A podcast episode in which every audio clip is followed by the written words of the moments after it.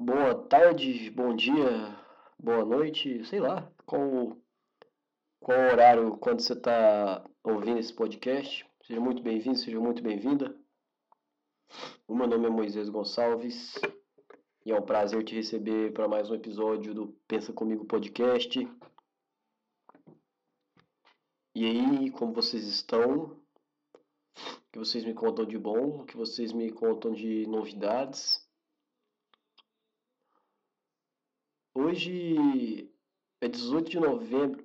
Que novembro? Que novembro? Dezembro, cara. Hoje é 18 de dezembro de 2020. Eu, eu não sei porquê. Eu tenho uns lapsos de memória que acontecem essas coisas. Tem vezes que eu tô falando sério. E eu falo uma besteira e, eu, eu, eu, e faz parecer que eu tô zoando, que eu tô de sacanagem, mas não é. Mas não é. Fui testar uns cabos aqui. Ainda bem que eu tinha mandado fazer um cabo novo. Mais, mais resistente para o meu microfone. E agora estou usando aqueles microfones que parecem daqueles de rádio, aqueles condensadores parecem de rádio antigo. Parece que não, mas eu levo a sério esse negócio de podcast. Eu levo a sério isso aqui que eu faço. E se tudo der certo em breve, vem aí um, uma interface de áudio que vai facilitar muito essa minha, esse meu serviço aqui, né? Isso se o corona me matar antes. não é nem que eu tô com suspeita de corona, mas eu tô com a tosse fodida faz uns três dias. Ah, sei lá.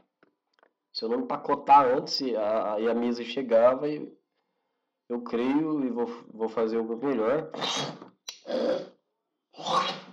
Vou caprichar para quali a qualidade desse podcast melhorar, principalmente em estética. Isso não quer dizer que, que eu não tenho que caprichar em outras coisas, como por exemplo roteiro, como por exemplo tenho que falar e seguir uma linha de raciocínio. Mas ele vai muito mais um problema psicológico meu do que de uma falta de, de equipamentos.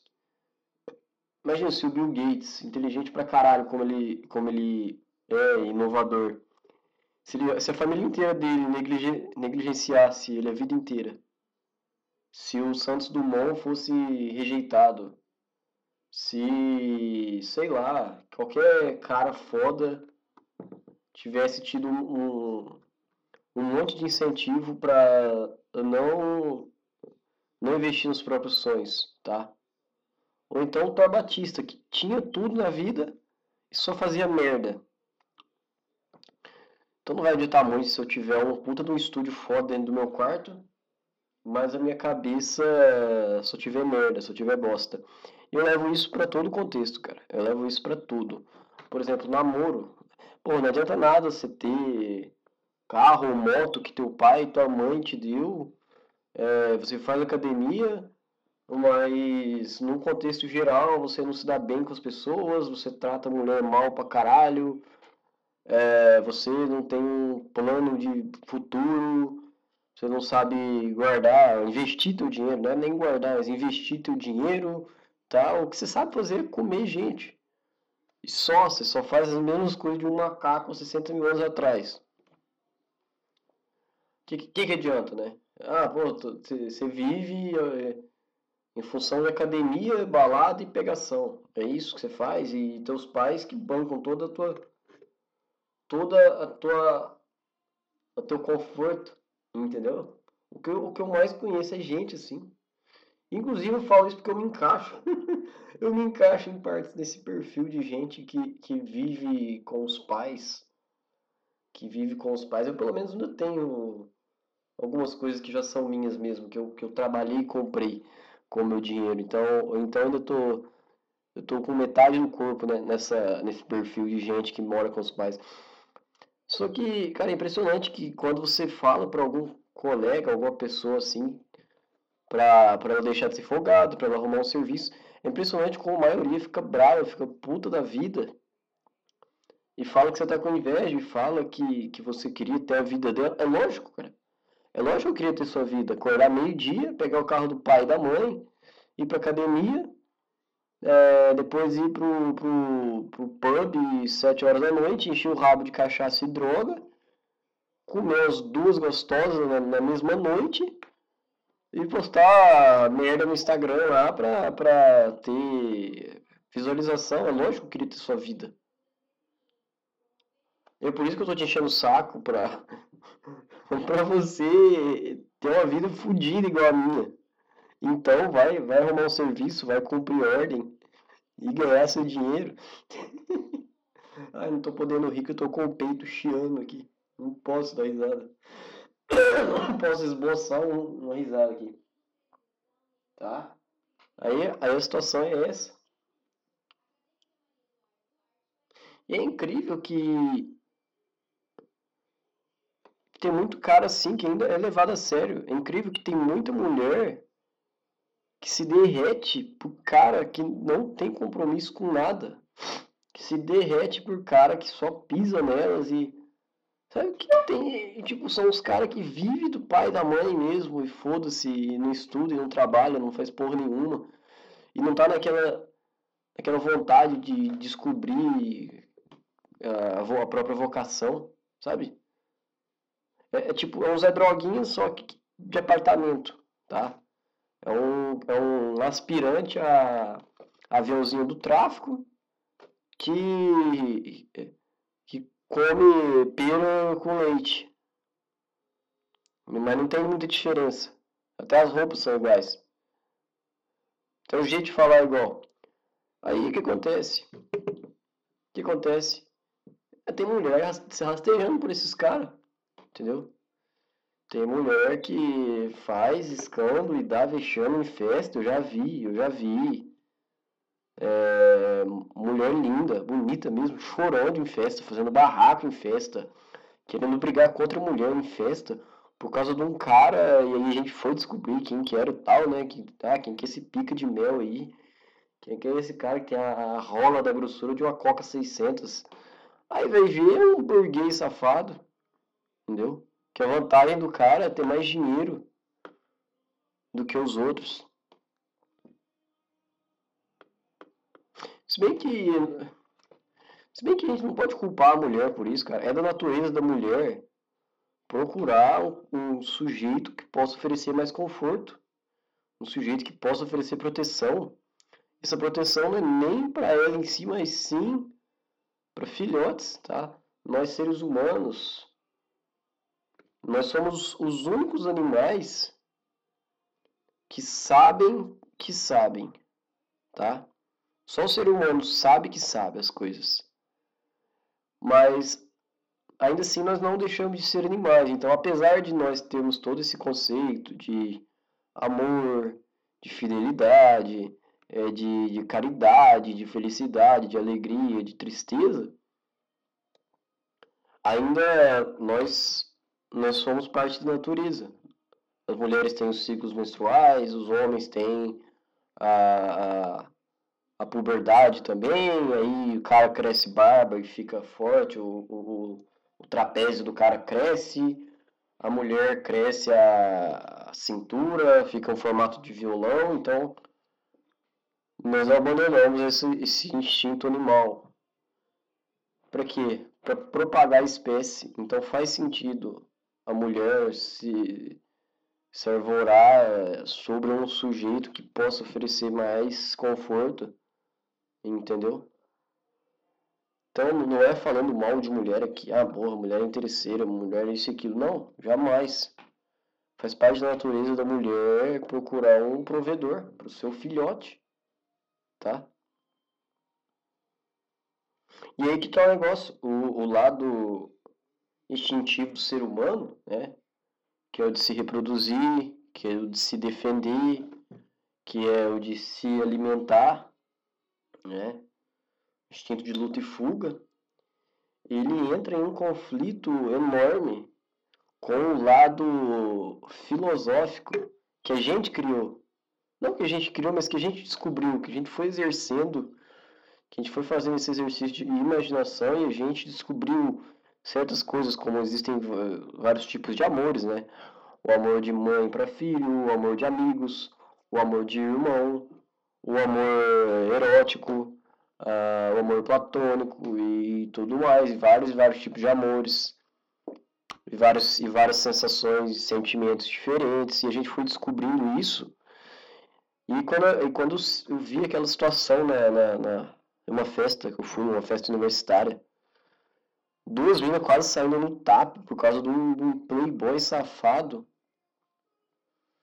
Primeiro eu fiquei, eu, eu fiquei, não fiquei puto, né, mas mas fiquei assim, cara, como é que que, que tipo de autoestima a pessoa, que tamanho de autoestima uma mulher bonita dessas tem que ter para se sujeitar brigar no meio de uma festa, três horas da manhã, todo mundo ali só. Tipo, todo mundo curtindo a festa, dançando e bebendo, zoando e tal, e essas duas retardadas brigando aí. Por causa de um cara. Tem tanto homem nessa festa, eu fiquei pensando. E eu fui embora com aquilo na cabeça, e quando a cerveja passou, que o lado, o lado animal foi embora também, eu, eu fiquei pensando outra vez, falei, cara, talvez essa, essa, essa mulher ela estivesse certa, talvez ela estivesse na, na razão, não na razão no sentido racional, mas talvez ela estivesse cumprindo o papel dela de mulher, que é disputar o macho alfa. Entendeu? E se preciso for, sair no tapa por isso. Qual que é a diferença qual que é a diferença disso para um, um leão que chega em uma em um covil de leões, briga com o, o, o macho, o leão macho alfa ali do bando e, e, e, e faz sexo com a leoa fêmea reprodutora alfa do, do bando. Qual é a diferença? Não tem. É a mesma coisa, tudo mamífero. Inclusive, para lembrar, a Arábia Saudita reconheceu as mulheres como mamíferos faz um tempo já. Eu quero procurar essa notícia agora. A Arábia Saudita reconhece mulheres como mamíferos. Então, assim, é quando a cerveja baixou depois dessa festa, eu já estava em casa de boa, eu fiquei pensando, Fiquei pensando, pô, essa, essa, aquela mulher em questão, aquela mulher em questão, ela ela estava cumprindo um papel natural, tá? A mesma coisa vale para homens, tantos e tantos homens que brigam por causa de mulher, homens que desfazem amizade por causa de mulher, principalmente, né? Que matam por causa de mulher. E aí o ser humano quer aplicar juízo de valor sobre isso, mas não tem juízo de valor, meu amigo. Juízo de valores são são criações da nossa são descobertas, na verdade, né? São descobertas que, descobertas que nós fazemos durante as experiências, mas não tem muito que explicar por que que por que, que, o, que o marido matou a esposa a facadas, se não porque não queria que ela ficasse com outro cara. Porque na cabeça dele, ela, ela a fêmea é para ele e só. Entendeu? Ela é longe de defender é, é, esse tipo de, de atitude. Mas não tem muito que entrar num detalhe filosófico da, da coisa para explicar uma coisa que existe na natureza. Que é macho brigando com macho por causa de fêmea e fêmea brigando com fêmea por causa de macho. É, tá, essa notícia é antiga, não sei nem, acho que até é fake news, mas foda-se, eu vou espalhar fake news aqui mesmo. E inclusive compartilha isso para o grupo do WhatsApp da tua família, ó. 2017. Cientistas muçulmanos sauditas concluem que mulher é mamífero. Apesar de não ser considerada humana, porta-voz do movimento feminista comemora. Bom, se ele estivesse referindo só às feministas, faz sentido não considerar humana, tá? A foi feita, a proclamação feita por cientistas muçulmanos da Arábia Saudita parece assustadora do ponto de vista ocidental. No entanto, as mulheres do Oriente Médio comemoraram, segundo Jane Austen, que a porta-voz da libertação, rede de ação das mulheres, foi um grande salto para a frente no que se diz respeito aos direitos das mulheres naquele país. Por pior que possa parecer, Austin tem razão. Até essa declaração, as mulheres naquela região eram consideradas um objeto, como um aparelho que fazia parte de casa. Caralho. Com status de mamífero, elas passaram a ser equiparadas a camelos, dromedários e cabras, por exemplo, que tem muito mais valor do que um simples utensílio. Ah, bicho, eu acho que essa porra é fake. Ah, sei lá, sei lá, bicho. Se bem que não tem nenhum movimento feminista. Inclusive, o que acontece? Ah, as feministas lá da Suécia, da Dinamarca, desses países nórdicos aí, que defendem, defendem imigrantes, que é, refugiados e feminismo, etc., e defende que, que o homem tem que ser extinto. Tem muita mulher dessa, dessa turma aí indo para o Oriente Médio, tentando provar que lá o feminismo também é presente, o feminismo é forte, é empoderado, e elas voltam sem cabeça de lá, tá? Aconteceram vários casos de mulheres tentando provar feminismo lá no, Oriente Médio, elas só foram, elas não conseguiram voltar, e se voltaram, não voltaram vivas. É, aí, aí essa mesma mulherada vem chorar nos comentários da internet aí, ai, porque nós vivemos um país machista, porque a cultura do, do patriarcado, a cultura do estupro e papapá. Cara, onde se viu alguma vez que brasileiro, que brasileiro defendeu estuprador? Quando na, quando alguma vez na sua vida você viu um estuprador ser defendido mesmo, tipo, não, esse cara aqui ele estuprou a mulher, mas por tais e tais razões, e eu acho que ele tá certo. Quando, cara feminista, isso nunca aconteceu no Brasil. Outra coisa, tem outra coisa. Se o Brasil fosse tão machista assim, tão opressor contra as mulheres, você não teria acesso à, à rede social. Porque muito provavelmente o teu marido, teu pai, teu irmão ia estar tá te controlando de uma maneira que você não teria. Você não interagiria com as pessoas na internet e no, no, no dia a dia você não ia sair sozinha na rua, você ia ter que botar uma roupa curta pra caralho, é, fechada pra caralho, você não ia poder falar com qualquer um, você ia ter que pedir permissão pro teu marido, pro teu pai, pro teu irmão para fazer qualquer coisa. E adivinha onde isso acontece? No Oriente Médio onde a mulherada quer ir lá provar feminismo e volta sem cabeça, tá? E aí? E... aí? Aí vem chorar na internet, não porque patriarcado, porque, cara, é, praticamente metade das famílias no Brasil é, é de mãe solteira. Hoje em dia não tem mais no Brasil uma família tradicional, o pai, a mãe, dois filhos. Não tem. Isso aí está acabando, inclusive, graças a vocês.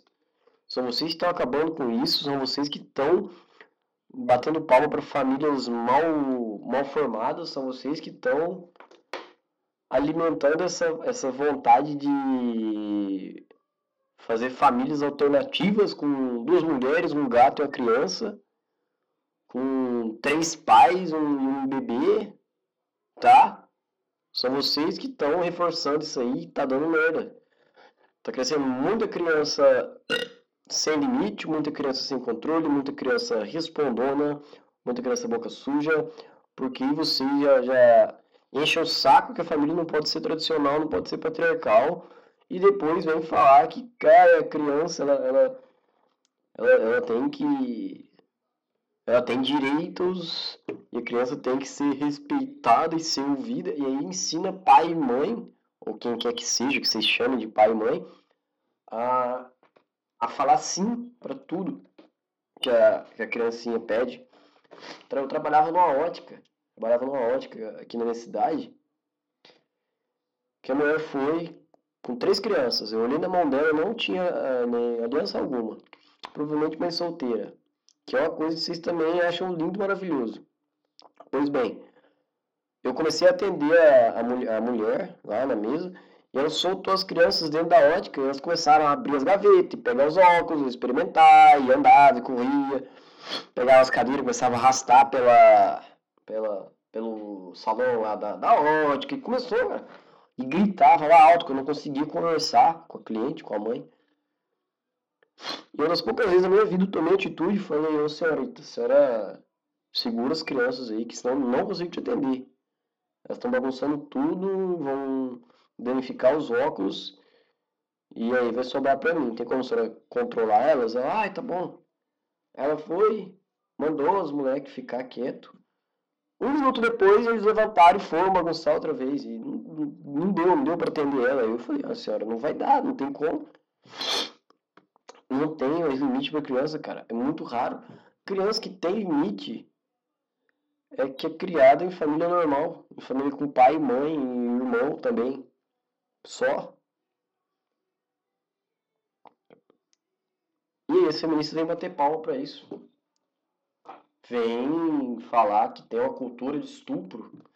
Vem falar que o patriarcado prejudica. Para! São vocês que estão distorcendo todo um padrão, toda uma noção de normalidade, de como a gente deveria criar seres humanos, tá? Sei lá porque eu tô falando isso também. Não importa. Não faz diferença nenhuma criar uma tese aqui ou não. Não tô nem um pouco afim de. Sei lá. Que... Enfim, enfim. É... Dia 15 foi aniversário, 95 anos do meu avô. E tem muitas histórias dele, mas o pior é que eu esqueço as coisas, né? sabe? Eu esqueço várias coisas que ele me conta. Às vezes eu lembro durante o dia, às vezes eu tô indo pagar uma conta, tô indo no mercado, ou tô andando à toa na rua, eu lembro da história. Mas não tem como eu falar. Por isso que eu defendi em um podcast, em alguns podcasts passados, que eu deveria ter um Bluetooth conectado ao meu cérebro. Que eu deveria ter um Bluetooth conectando meu, o meu cérebro ao gravador de podcast aqui. Para sempre que eu lembrar de uma coisa, eu acionasse ele e já fosse pro gravador. É, esses dias, então, meu avô fez 95 anos, né? E todos os anos ele comenta. Né? Quando ele fez 90 anos, ele comentou, é, 90 anos não são 90 dias, né? 91 anos não são 91 dias. E agora ele fez 95 comentou, é, 95 anos não são 95 dias. E meu avô sempre foi acostumado a mexer com dinheiro, ele emprestava dinheiro, ele tomava dinheiro emprestado, pegava esse dinheiro e investia na, na fazenda dele, comprava boi, e fazia alguma benfeitoria na fazenda, e reformava um pasto, e reformava um curral e fazia alguma coisa com esse dinheiro né, emprestado a juros.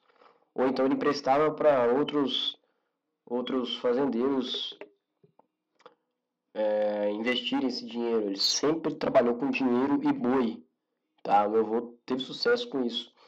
E aí ele comentou, né? 95 anos não são 95 dias. E ele continuou falando se 95 dias um dinheiro avulso já rende um tanto, que dá para gamberar muita coisa em 95 dias e pagar o juro, imagina 95 anos. o que que ele quis dizer? Para quem não sabe o que que é gamberar, gamberar é quando você leva tuas tuas coisas para vender num lugar. Tipo, quando você leva tuas coisas para vender na feira, tá? As pessoas vêm com outras coisas para trocar. Entendeu? Isso é uma gambira, mais ou menos isso.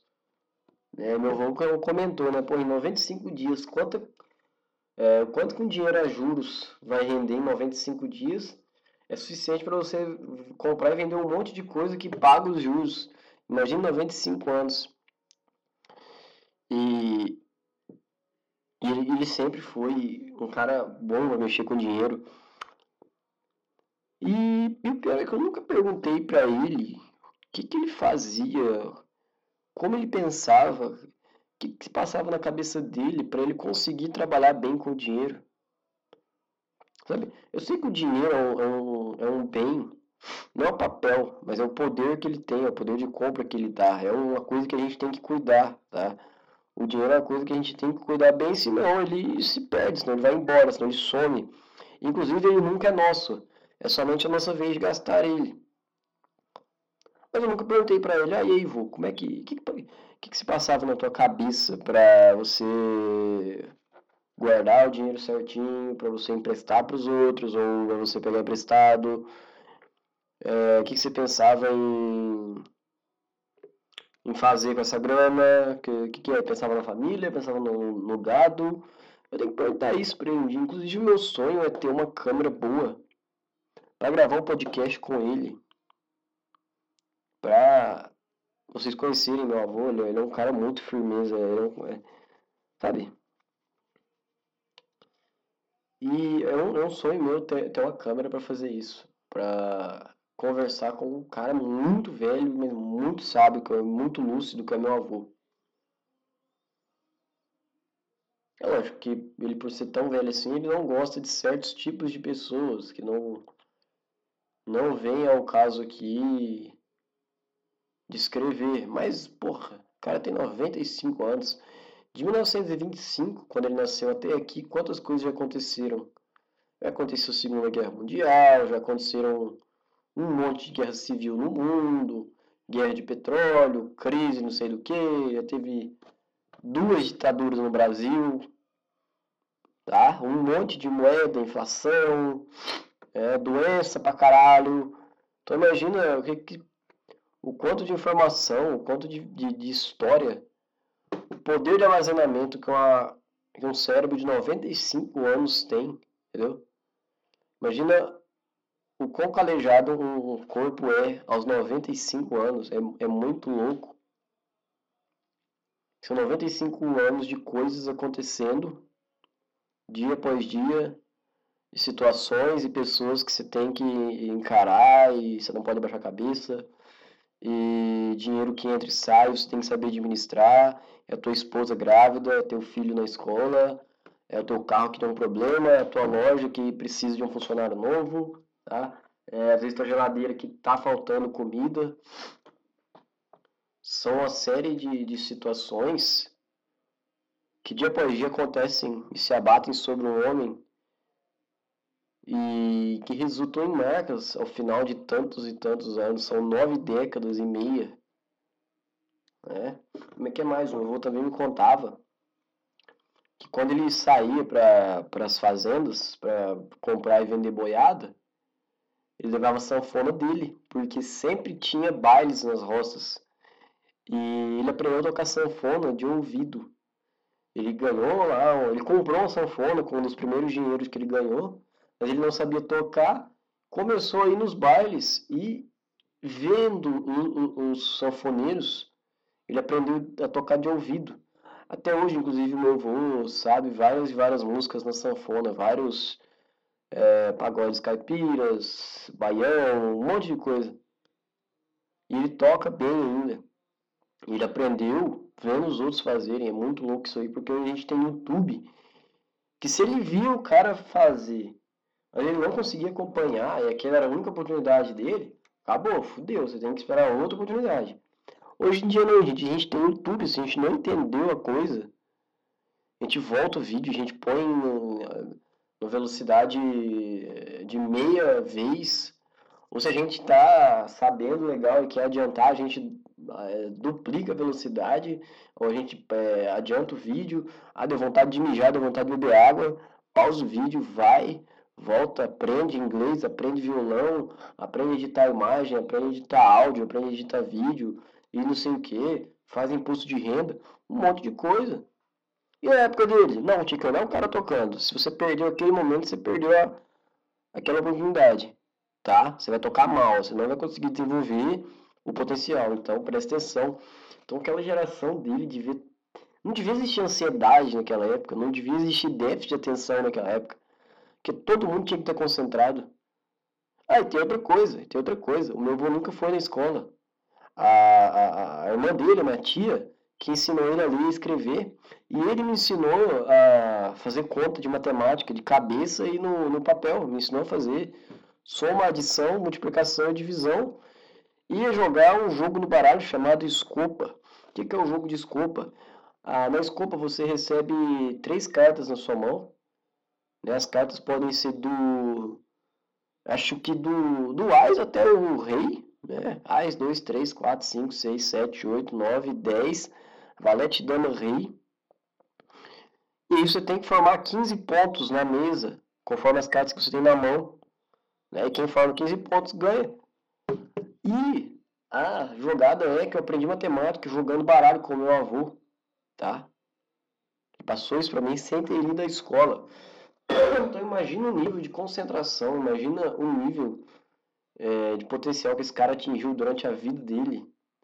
De passar a vida inteira em estrada de em, estrada tocando gado e ter conseguido aprender o que é mexer com dinheiro, aprendido a viver no meio das pessoas, aprendeu a tocar sanfona e depois que ele aprendeu a tocar sanfona, como eu já tinha entrado no assunto, ele passou a tocar sanfona nos bailes também, das fazendas onde ele posava com os irmãos dele para para conduzir, para levar o gado. E, inclusive ele ganhava dinheiro por isso. E eu perguntei, ah, avô, mas como é que era? Bebia e as mulheres? E eu perguntei esses detalhes, ah, avô, e a mulherada e as namoradas? Aí aquilo foi engraçado, porque ele falava, é, seu avô quando era mais moço, ele era, não era tímido, era outra palavra, ele era meio avexado, aí eu tinha que tomar um, uma dose de uma pinga pra, pra ficar mais alegre, Aí eu olhava as pernas das moças daqui e dali, a sanfona ia comendo fone. Aí quando parava um pouquinho o baile, eu ia no almoço ali, chegava, gambeirava, se desse certo. Aí nós éramos felizes, né?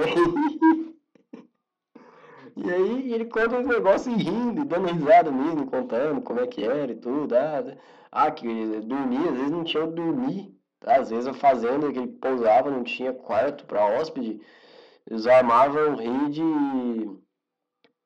embaixo de árvore, dormir mesmo e foda-se se tem onça, se tem cobra, se tem arara, cutia, foda-se, tá? Não importa. Dormiu, levantou, passou um café e foi. Os caras viviam no meio do mato, né? No meio do campo, sei lá. Conduzindo boi. Eu acho louco que essa coisa de levar o gado de um lugar até outro evoluiu, né? Antigamente os caras faziam isso de carro de boi, faziam isso de é, a cavalo, né? com um monte de tropa de cavalo. Depois, hoje em dia, né, a gente tem o que? Caminhão. Hoje em dia tem caminhão de boi. Que é um negócio caro pra caramba, mas é o que tem. Todas essas. Tudo isso evoluiu tá? Uh, o cinema evoluiu, o rádio evoluiu também, uh, a maneira que a gente se comunica no geral evoluiu, né? Uh, a física, o futebol, os esportes em geral, todos evoluíram, mas se a gente olhar para a escola, que teoricamente é o que dá a base para o indivíduo ele, ele se situar perante o mundo, é a mesma coisa. É o mesmo espaço de de 100 metros quadrados com um cara num tablado e uma luz atrás falando. Por que, que a base do, da vida, né, que dizem que é a base da vida é a escola, que os professores, né, que, que os professores são, sem eles não vai existir sociedade. Por que, que é a mesma coisa?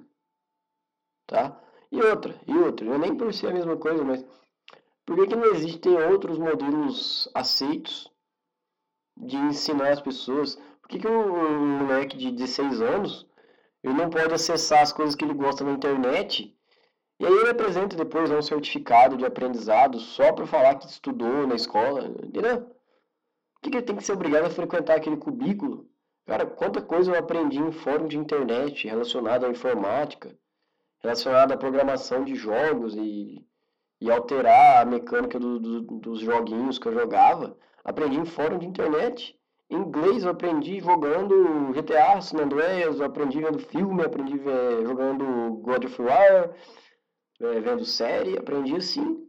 Quer dizer, eu não falo fluentemente, mas o que eu aprendi na escola é, era o basicão, entendeu? É, sei lá, bicho, tanta coisa que Entendeu? Esse sistema de ensino fica engessado até hoje, não, deixa o, adolescente que está formando caráter, que está formando personalidade, que está se descobrindo, que está se conhecendo, não deixe esse, esse indivíduo se descobrir. Aí você cria um monte de adolescente frustrado que passou em medicina, está ganhando 24 mil reais como profissional, mas está frustrado, tá? Porque queria trabalhar no circo, porque queria ser mecânico de caminhão, sei lá, um exemplo. Entendeu? Mas enfim, enfim, acho muito louco como 95 anos de existência podem, sei lá, podem fazer tanto efeito sobre a vida de alguém. Quantas pessoas meu já deve ter conhecido e contraído amizade, ou desfeito amizade, quantos medos ele já teve, quantas alegrias já aconteceram na vida dele, sabe? Quantas pessoas, quantos entes queridos dele já morreram em 95 anos e ele é o último da, da, dos irmãos dele, que ele é até o mais novo, né? Ele é o último de todas as pessoas que nasceram do mesmo pai, da mesma mãe. Ele é o último, entendeu? Não tem ninguém a quem ele possa recorrer ali na, na, na faixa etária dele. Ah, mas tem os filhos. Beleza, mas os filhos são outra geração, são outra época. São 30 anos de diferença. Sabe?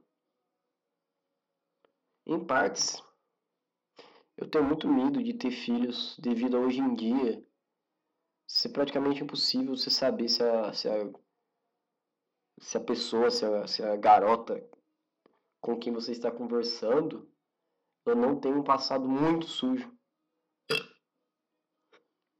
Porque, e se hoje eu conheço uma menina no, no, no Facebook, no Instagram, ou também, de preferência, né, no, na vida real, no dia a dia, e começo a conversar com ela, desenrolar, e vou gostando, e a gente fica, e a gente namora sério, e só que nesse meio tempo, entre a gente ficar e namorar, ela ficava com outros caras sem eu saber.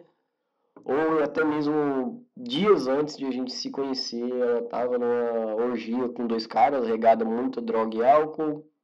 E eu não sabia disso. Mas comigo ela teve um comportamento quase uma santa. Entendeu? Meu medo de namorar alguém, casar, ter filhos, Aí depois eu crio uma, um filho, crio uma filha, trabalho igual um condenado, ralo igual um, um cachorro, sol a sol.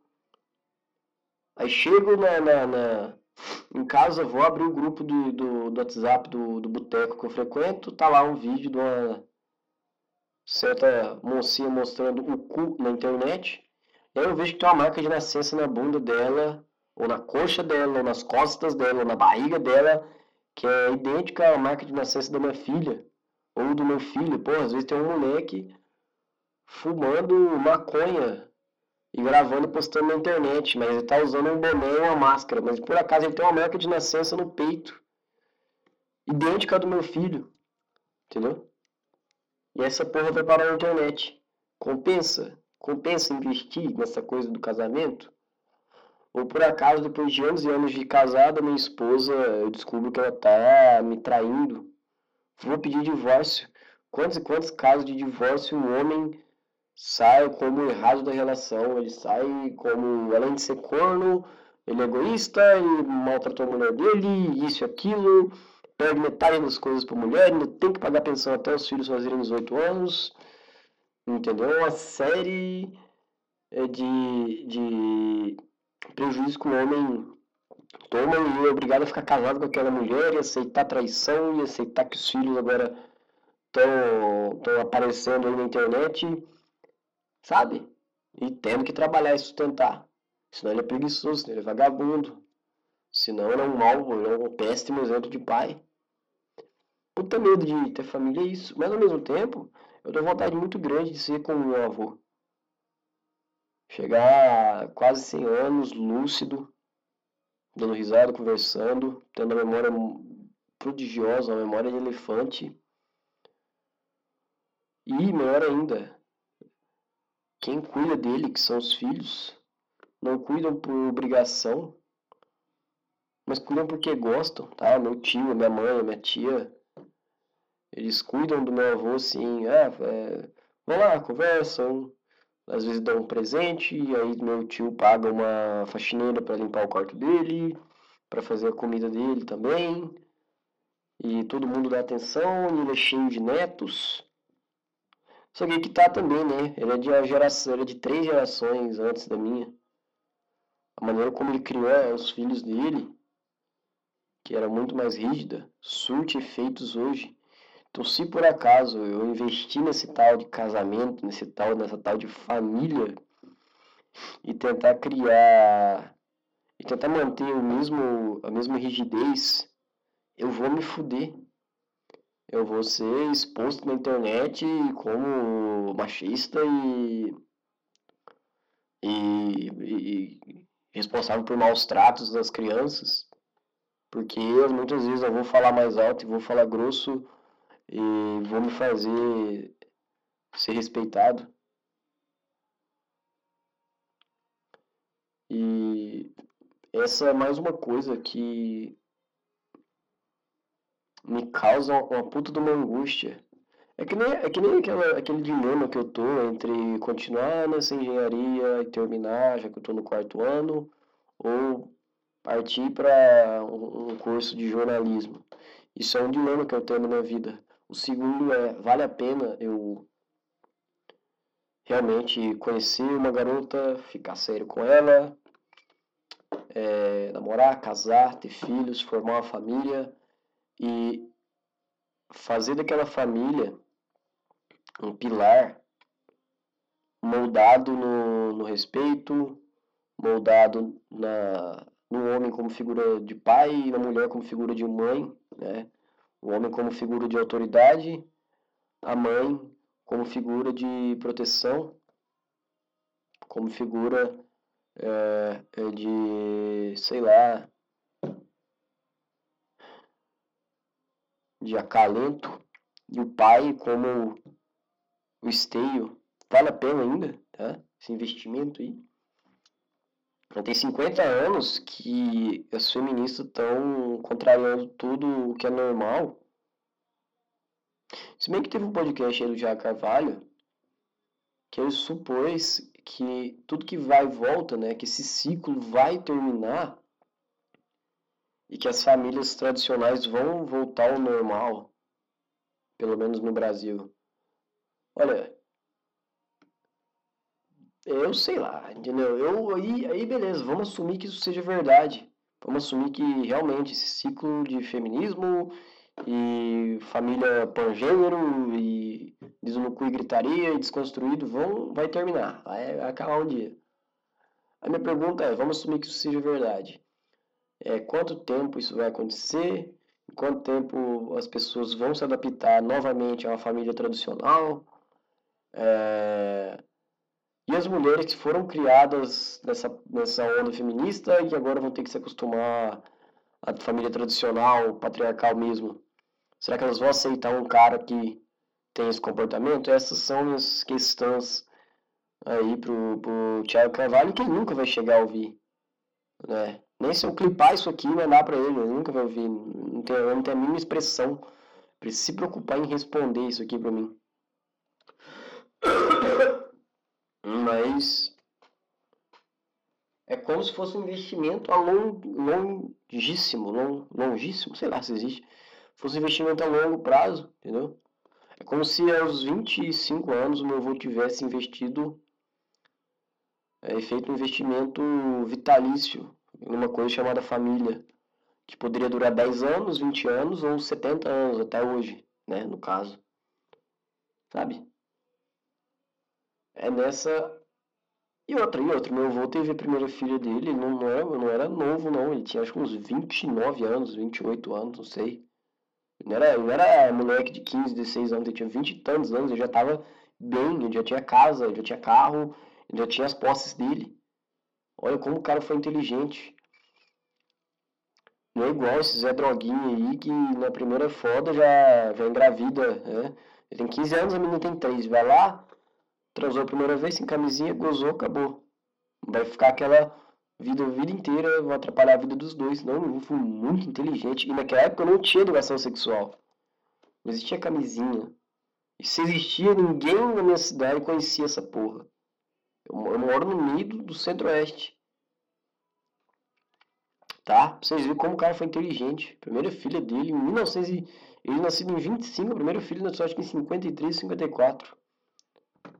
Quando não existia essa noção de educação sexual, planejamento familiar, sabe? E pelo que nós sabemos até hoje, nunca traiu a minha avó, mulher dele, nunca maltratou os filhos, ele sempre foi muito rígido.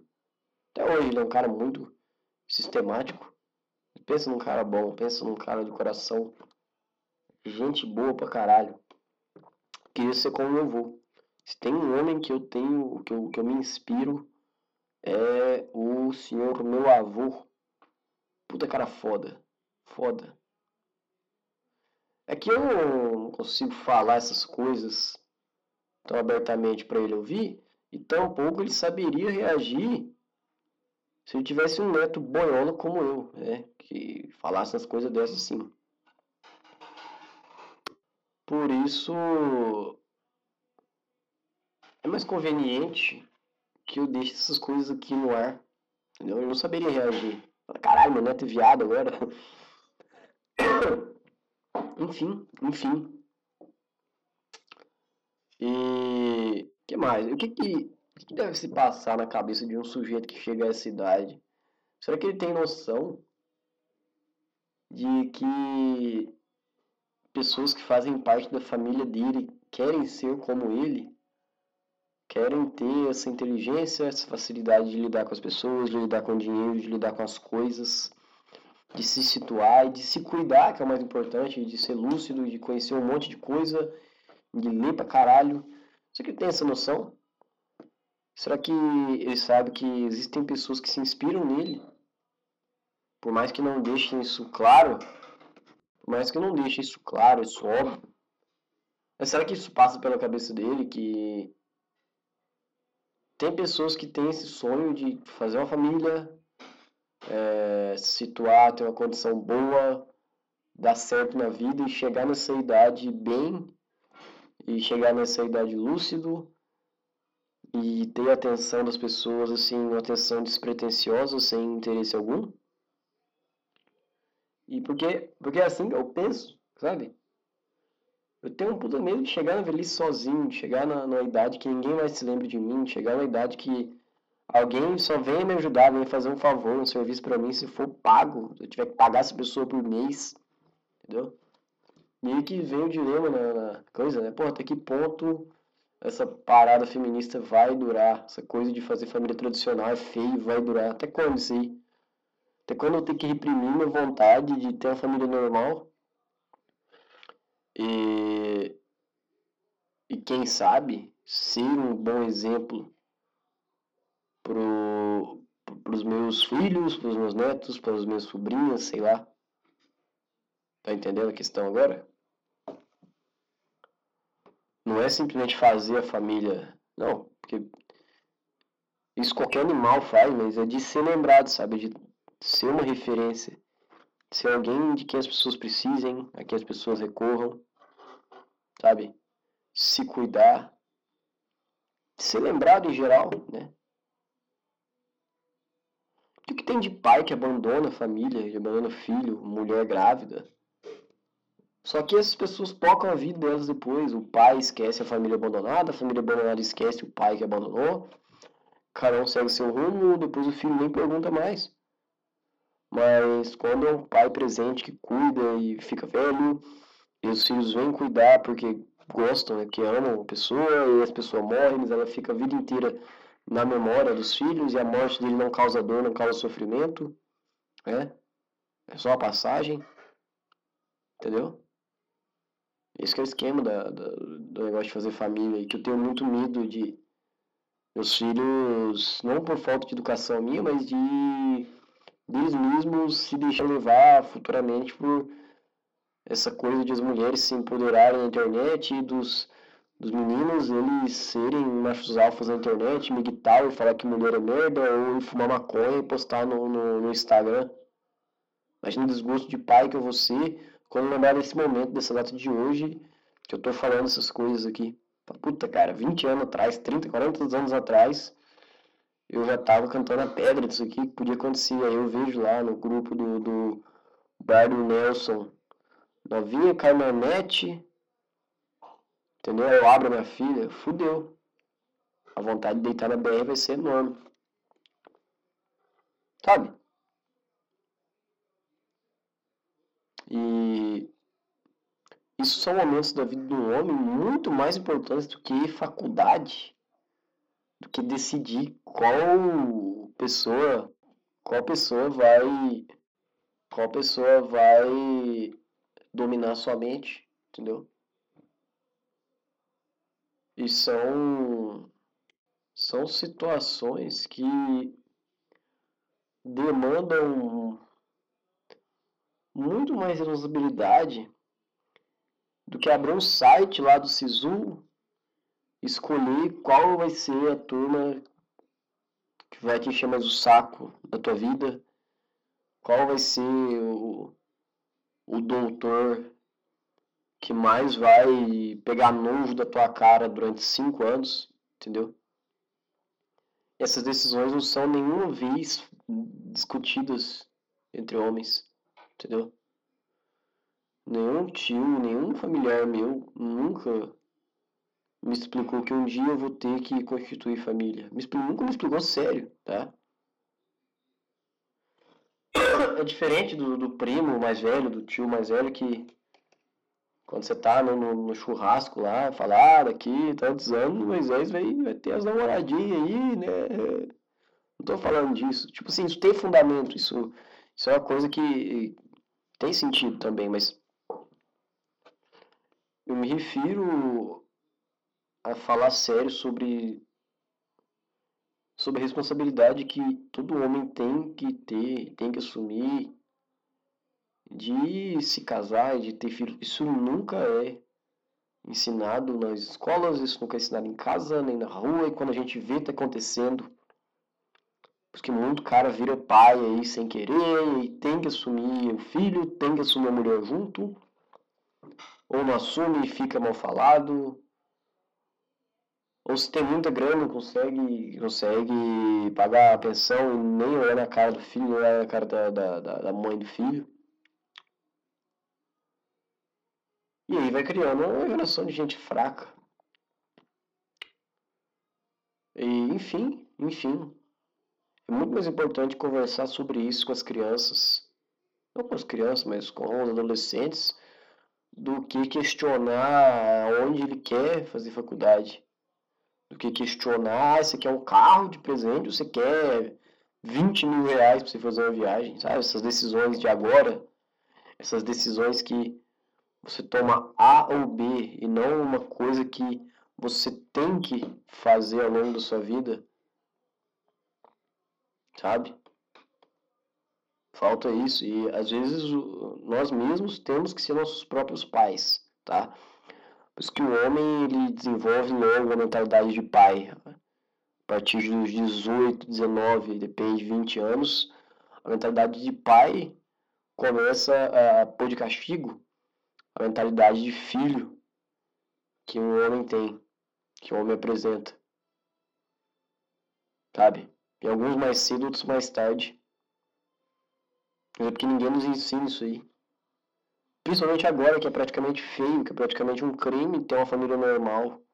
Pai, mãe, filho, filha. Tá entendendo?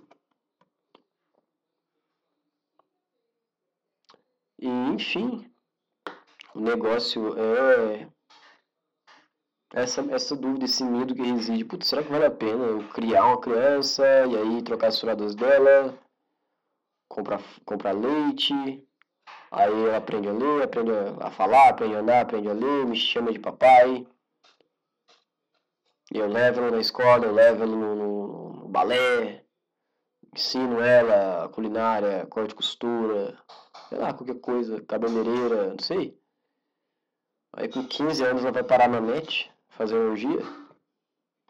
Entendeu? E aí, quando eu tiver velho, vai me abandonar, não vai dar muita moral pra mim, entendeu? Até quando, até que circunstância vale esse risco?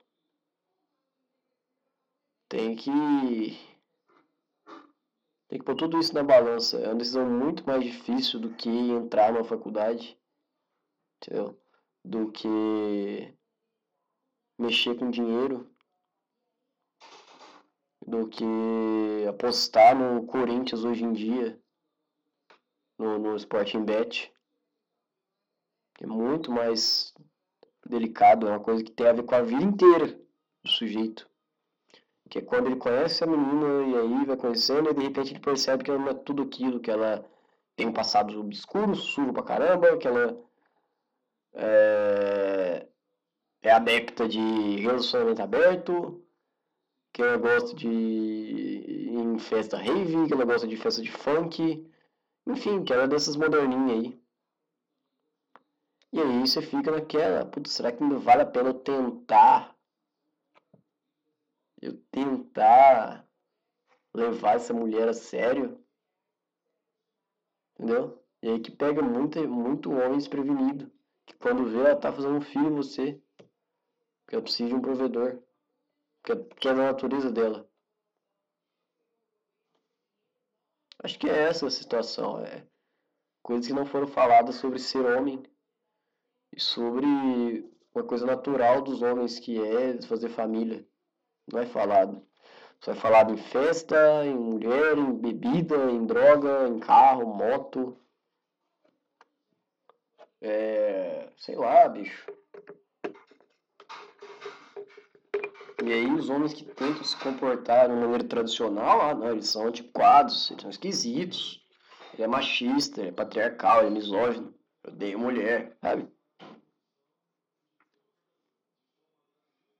Por mais contraditório que isso possa parecer, o cara que faz piada zoando preto, zoando português, zoando mulher, esse cara é muito mais cavalheiro, ele é muito mais companheiro do que o Zé desconstruído de ciências sociais da tua faculdade, que é adepto do poliamor, mas só se você ficar com outras mulheres.